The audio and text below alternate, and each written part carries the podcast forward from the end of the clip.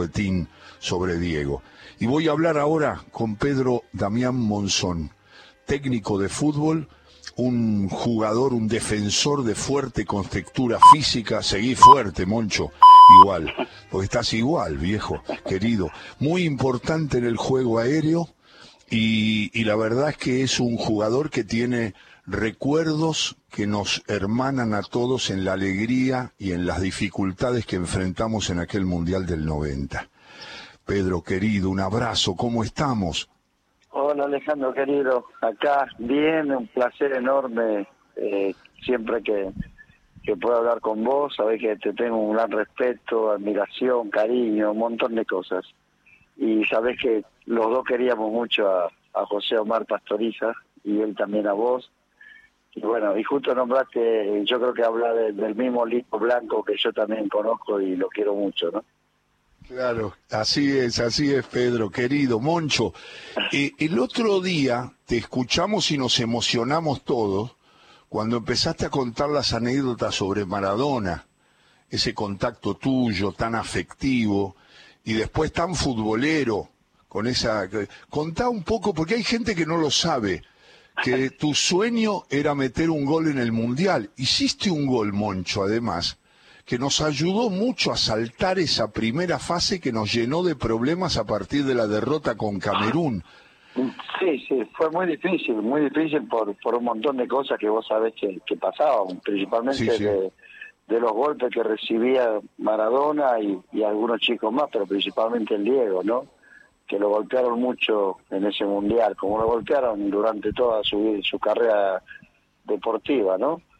Eh, sí, yo tenía muchísimas ganas, obviamente soñaba con, cuando era chico, jugar en la primera Independiente, después soñaba salir campeón con Independiente, después soñaba también al mismo tiempo jugar en la selección argentina y obviamente jugar el mundial, que para nosotros en esa época era eh, para eh, culminar una etapa de, como deportista, ¿no? O sea, cumplir el sueño más grande es jugar un mundial con la, era jugar un mundial con la camiseta de la selección argentina y, y jugar la final, obviamente que uno siempre lo soñó, como soñamos los potreros, ¿no? Que, los potreros cuando éramos chicos, por lo menos me pasaba a mí, en Corrientes, en Goya, eh, que pateábamos el último penal cuando se iba cuando se estaba cuando empezaba a oscurecer y, y ese gol era del, del, campeonato del mundo y te atajaban y era perdiste la final no pero después con esfuerzo con ganas eh, eh, se pudo pudimos haber cumplido ese sueño varios varios futbolistas y yo gracias a Dios fui uno de los de esos privilegiados.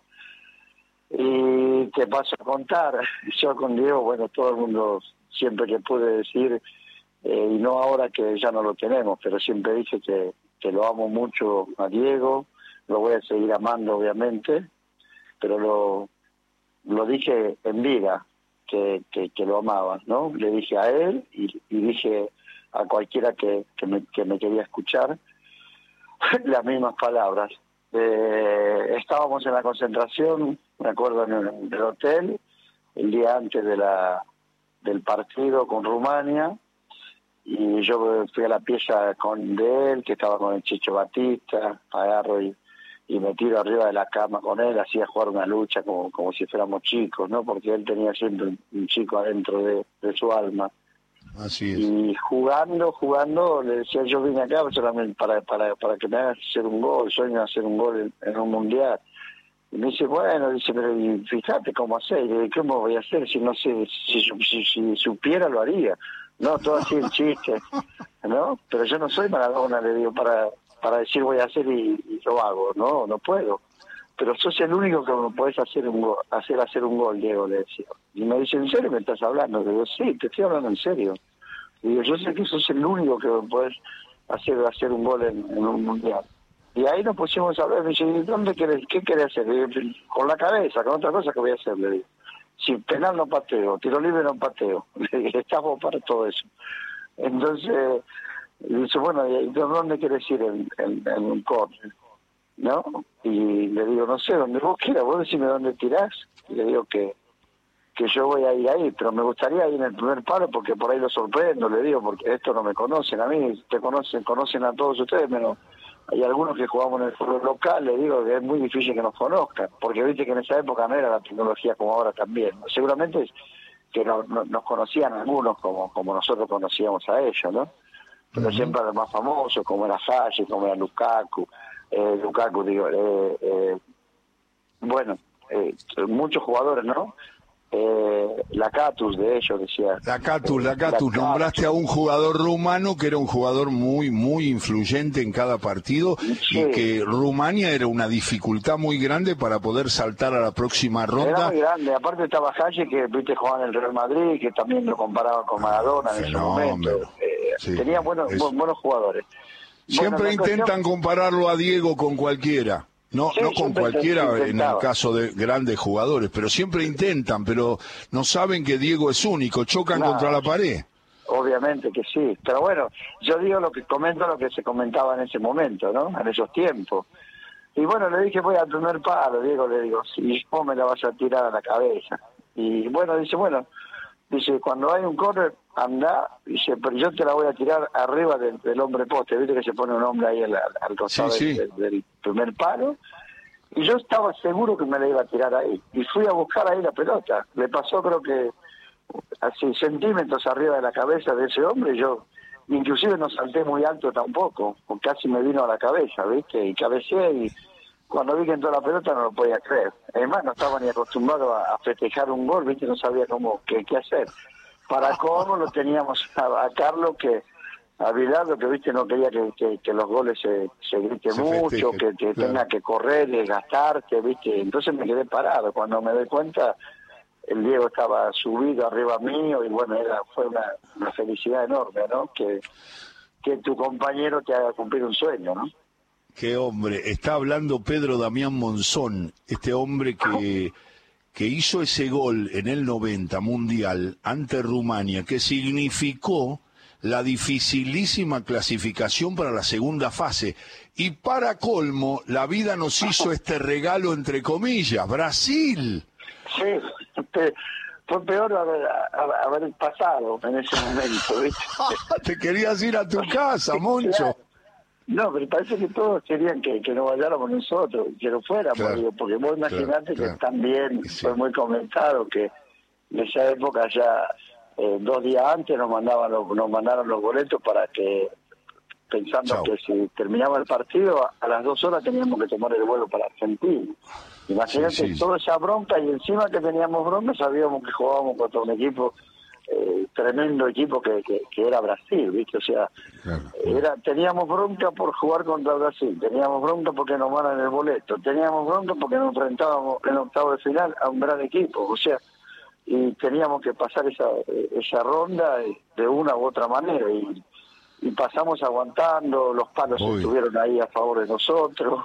Escúchame, una, una pregunta una pregunta para, para hablar un poco más de Diego y, aprovechar para hablar de ese delantero sensacional que todavía es canigia, porque ah, todavía siento que cada día ataca mejor, ¿no? Con esas diagonales, ¿viste? Cuando entra y libera espacio, este, como hacía como segunda punta o, o a la derecha, y, y el compadre que fue de Diego. Digo, este, a muchos los agarraste con tu juego rústico y firme. A Canigia en los entrenamientos, ¿lo agarrabas o no?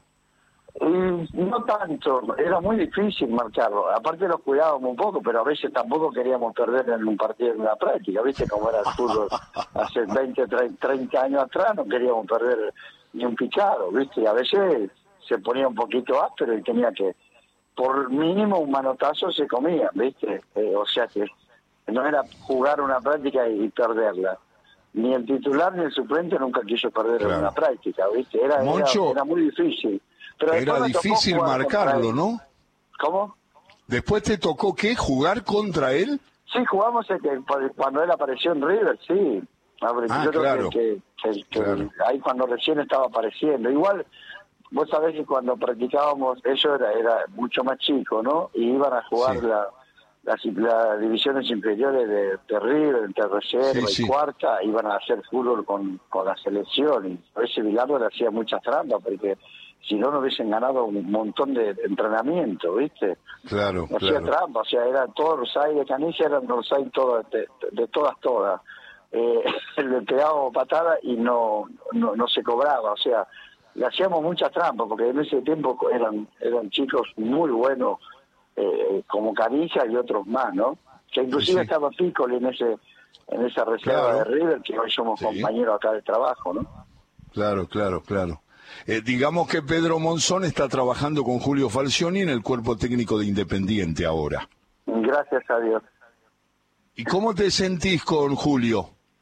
Muy bien, Julio es un, es un maestro, es una persona muy, muy, solidaria, ¿sí? Y obviamente que ante el pedido de él, que quería que haya un referente, yo no sé si soy muy referente de Independiente, pero sí que jugué muchos años, ¿no? Y la comisión eh, me nombraron, eh, inclusive sin que yo supiera, porque creo que también la comisión directiva tenía ganas que yo comience o trabaje algún día otra vez en Independiente, y se dieron las cosas, Julio dijo que está perfecto, aparte con Julio nos conocíamos ya de hace muchísimos años, inclusive estuvimos en la selección juntos, en donde más nos conocimos, que compartimos habitación inclusive, estuvimos en la Copa América de, Brasil, después otros partidos amistosos, o sea, eh, él también tiene una alta trayectoria ¿no? como, como, jugador de fútbol, eh, él jugó 10 años en, Colombia y por ahí esos 10 años no nos pudimos cruzar acá en Argentina, pero gracias a Dios nos cruzamos en selección y,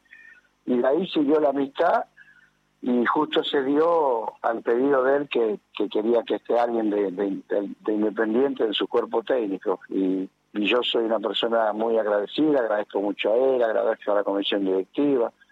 Eh, yo sé que, que estoy al lado eh, no por un compromiso nada más, sino es porque porque él también cree que, que, yo le puedo aportar algo y yo creo y yo estoy seguro que voy a aprender mucho de él. Yo llevo 19 años como entrenador, pero la mayoría siempre trabajando en el ascenso, que no es no es, el mismo reglamento, pero es otra cosa, el ascenso es, más garra y corazón, ¿no? En los clubes y en todo. Entonces, sé que es una buena persona y yo estoy al lado de él y aceptando todo lo que lo que lo que él decida y rogándole a Dios también que, que él decida de la mejor manera posible porque es el, es el, el, el, beneficiado va a ser independiente que él también eh, quiere mucho a esta institución ¿no? así tanto como yo. Es Pedro Damián Monzón que está charlando con nosotros, trabaja ahora en el cuerpo técnico de Independiente con Julio Falcioni y unos cuantos colaboradores muy buenos más y naciste en Corrientes, en Goya, Moncho, pero ahora cumplís el martes, cumplís años. Ah, sabes que sí. Sabes el 20... Sos del 23 de febrero del 62, ¿no? Sí, el 23 de febrero. Sí, gracias a Dios voy a cumplir 59 años. Eh, tengo gran experiencia, o mucha experiencia de vida, mucha experiencia como deportista, como jugador de fútbol, como padre y como hijo también, porque mi mamá, gracias a Dios, está viva. Y digo que, gracias a Dios, eh, llego a los 59, estoy llegando eh, con una vida eh, peleada o luchada, ¿no? Mejor, no sé cómo definirlo, pero sí, luchar siempre, eh, momentos muy lindos de mi vida, momentos muy tristes también. Eh, vos sabés que cuando un niño nace en una familia extremadamente humilde, eh, te cuesta todo, pero somos felices, o fuimos felices, o fui feliz, porque no conocíamos lo que era eh, otra cosa, ¿no? O sea que, eh, vos imagínate, te puedo contar algo, ya cuando uno tenía ya de 6, 7 años para arriba, y teníamos que dormir un 24 de diciembre, dormir muchas veces a las 8 de la noche porque no había para comer y al otro día tenía que, ver como los niños del barrio por ahí tenían un juguetito que le llegaba a Papá Noel y a nosotros no. Y lo que sí aprendí gracias a, mi, a mis viejos es de que no, había, no había que envidiarle a nadie, solamente había que, que esperar algún día que te toque, pero no, no enojarse con el chico que tenía ese juguetito eh, porque porque Dios le daba a él y a vos te iba a tocar en otro momento, ¿no? Entonces no crecí sin sin envidia, sin rencor hacia nadie, porque no es la culpa de, los demás. O sea, eso aprendimos ya, yo por lo menos aprendí desde muy chico y eso hizo a que, a que después eh, pensar, pensé mucho, soñaba mucho y principalmente cuando ya comencé a jugar al fútbol tipo 8 o 9 años soñaba con, con jugar en, en, Buenos Aires en algún equipo de, primera división y si era independiente mejor porque en esos años eh, escuchábamos con la radio, por la radio del vecino los partidos de Independiente, los famosos partidos de Copa Libertadores, ¿no? Entonces, ¿a quién no le gustaba ser de Independiente en esas épocas cuando cuando transmitían no por radio y, y, Muñoz principalmente y nos hacían ilusionar que veíamos veíamos los partidos, o sea, veíamos los jugadores, y nos imaginábamos porque escuchábamos y te relataban tanto, con tanto amor, con tantas cosas que, que vos los veis, parece que estabas viendo los partidos, ¿no? Y bueno, gracias a Dios, eh, después cuando conocí lo, lo, lo que es tener un buen dinero, y que tener un buen pasar, y después no tener, ahí sí este, te puedo contar, decir Alejandro que ahí se, si la vida se te hace más difícil, porque ya conociste lo que es tener cosas, inclusive algunas cosas en abundancia, ¿no? Y después volver a no tener nada, eh, ahí te cuesta mucho. Eh, pero bueno, eh, lo que creemos en Dios sabemos que podemos tocar el, fondo del mar, pero cuando tocas el fondo del mar hay una mano que te levanta, ¿no? Y, gracias a Dios, eh, creo que voy a cumplir 59 años y, ojalá Dios quiera que, pueda cumplir mucho más, ¿no?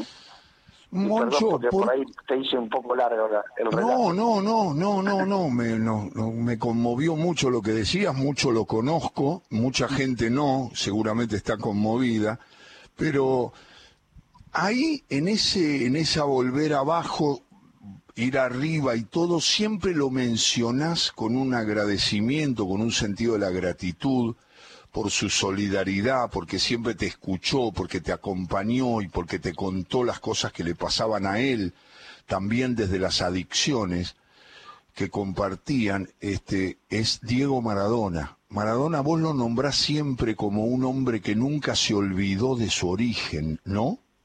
No, obviamente que no. Diego era una persona, eh, era el, genio, ¿no? Pero así como era genio, también vivió cosas así, cosas cosas que, que tuvieron que, que, sobrevivir, inclusive con, con su familia, una familia humilde, trabajadora, que contaba Diego, ¿te acordás que contaba que, que la mamá hacía para que coman los hijos, hacía que le dolía la panza, para que los hijos comieran y ella eh, como que no tuve no, no tendría hambre pero era era solamente por darle más a los hijos o sea todas esas cosas cuando Diego te contaba personalmente eh, te dolía en el alma viste por lo menos a mí me dolía y porque decir viste por qué tenemos que tienen que sufrir tanto muchos chicos no en el, en el mundo. Pero bueno eh, después Dios hizo que, que, que Diego le ayudara tanto a su, a su familia, principalmente a, sus padres, ¿no?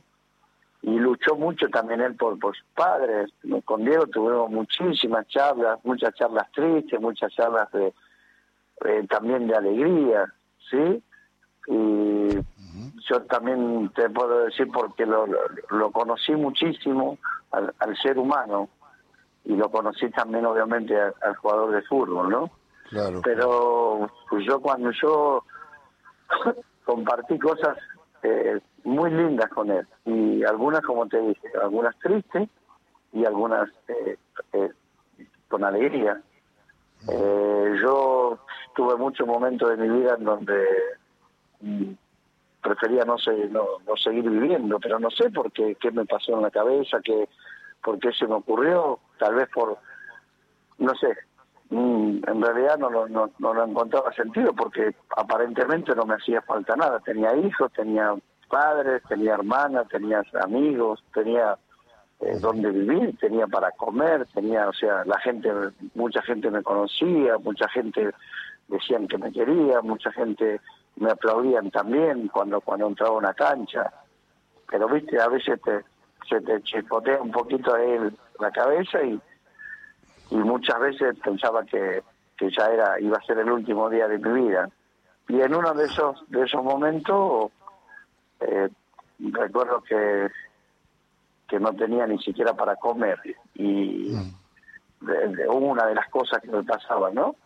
Entonces yo te, pero yo todo lo que lo que tenía le dejé a, la, madre de mis hijos, de mis primeros cuatro hijos en ese momento, ahora tengo ocho, porque después volví a tener pareja, tuve tres más y ahora hace ocho años que estoy en pareja otra vez eh, y tenemos una nena de, de cuatro años.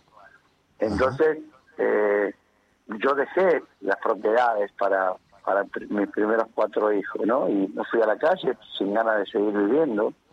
Por eso digo que Dios te da la mano y te, y te hace más fuerte todavía para, para enfrentar un montón de adversidades o cosas lindas que te pueda pasar en la vida. Y yo en ese momento agarré una monedita en los teléfonos públicos, viste que había antes en las calles. Y, ¿Me escuchas? ¿Me escuchas? Sí, perfectamente. Ah, y bueno, y digo, bueno, este va a ser el último día de mi vida. Pero eh, era medio, está bueno que, que, que, ahora me doy cuenta que era cobarde y está bueno que no lo hice, ¿no? Entonces digo, bueno, voy a llamar a Diego. Si no viene Diego, este es el último día. ¿No? O sea, buscaba también una excusa. Pareciera hoy, digo eso, porque estoy feliz, ¿no? Porque estoy feliz viviendo y administrando mi vida cada día de la mejor manera posible. Y lo llamo y le digo, hola Diego, me atendió rápido, y me dice, hola Pedro, o el Moncho, tomo atac.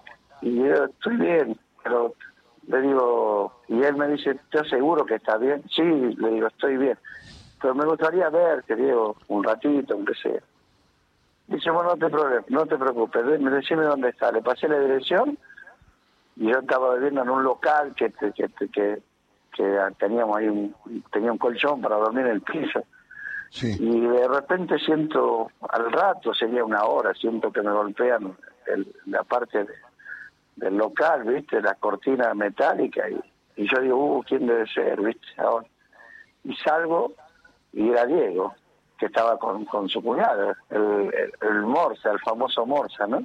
Sí, sí. Y, y, se me caían pero los calzoncillos, ¿viste? Porque Diego, este loco ahora ¿viste? ¿Qué hago? ¿Qué le digo? ¿Le digo? ¿No le digo? ¿Para qué lo llamé? ¿Por qué lo llamé? Y bueno, toda esa cosa, digo, no, mejor no le digo nada porque me agarra las piñas. ¿Y cómo yo hago para levantarle la mano a alguien que amo, viste? Entonces digo, mejor no le digo nada. Y no se lo dije. Es más, nunca se lo dije personalmente. Siempre se lo dije a través de ustedes, los medios.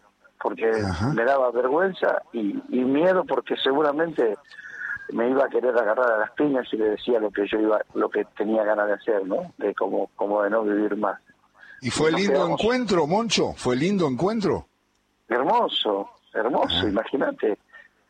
Y a partir de ahí eh, eh, comencé a, a, querer vivir, ¿sí? Porque gracias a Dios, Dios me mandó a Diego para que para que me haga ver seguramente que, hay que estar vivo, que hay que luchar, que hay que esforzarse, que hay que que hay mucha gente que, que por ahí sufre por por, por, por, por, nosotros, en ese caso por mí, tal vez sufría mucho mi familia y todo y uno no se da cuenta, piensa que uno solo hace todo para lo peor para uno, pero también nos, nos, damos cuenta que hacemos peor para alguien que te, que te quiere, ¿no?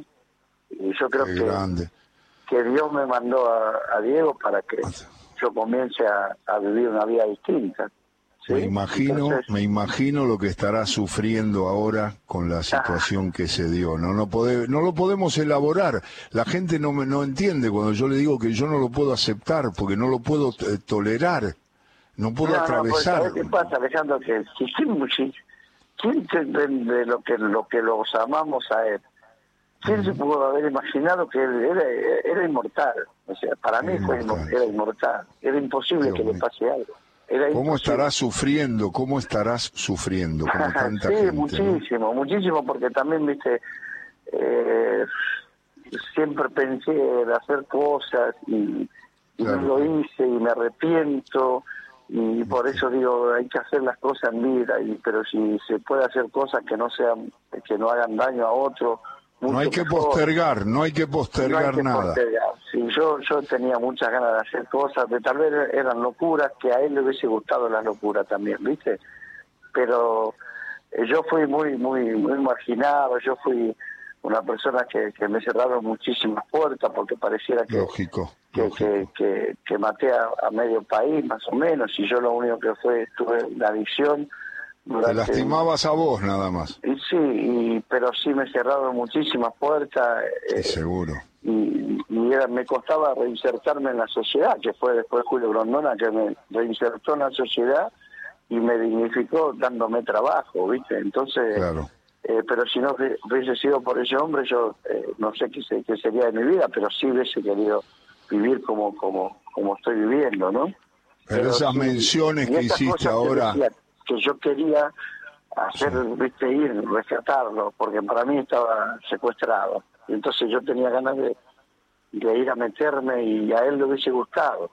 Pero ¿sabes qué pasa? Y al mismo tiempo pensaba, viste, tengo mis hijos y mi mujer y tengo que seguir trabajando y si me cierran las puertas de vuelta y si, viste, van a pensar que yo estoy igual de loco como hace 25 años atrás o 20 años, viste. Entonces todo eso, todo eso eh, hacía como que, que, me retuviera un poquito, ¿viste? Pero muchas ganas sí de hacer cosas tenía. Pero también eh, a mí me, me, hizo daño el que dirán, ¿viste? Y por el solo pensar de que por ahí me quedaba sin, hasta sin trabajo, ¿no? Qué locura, qué locura.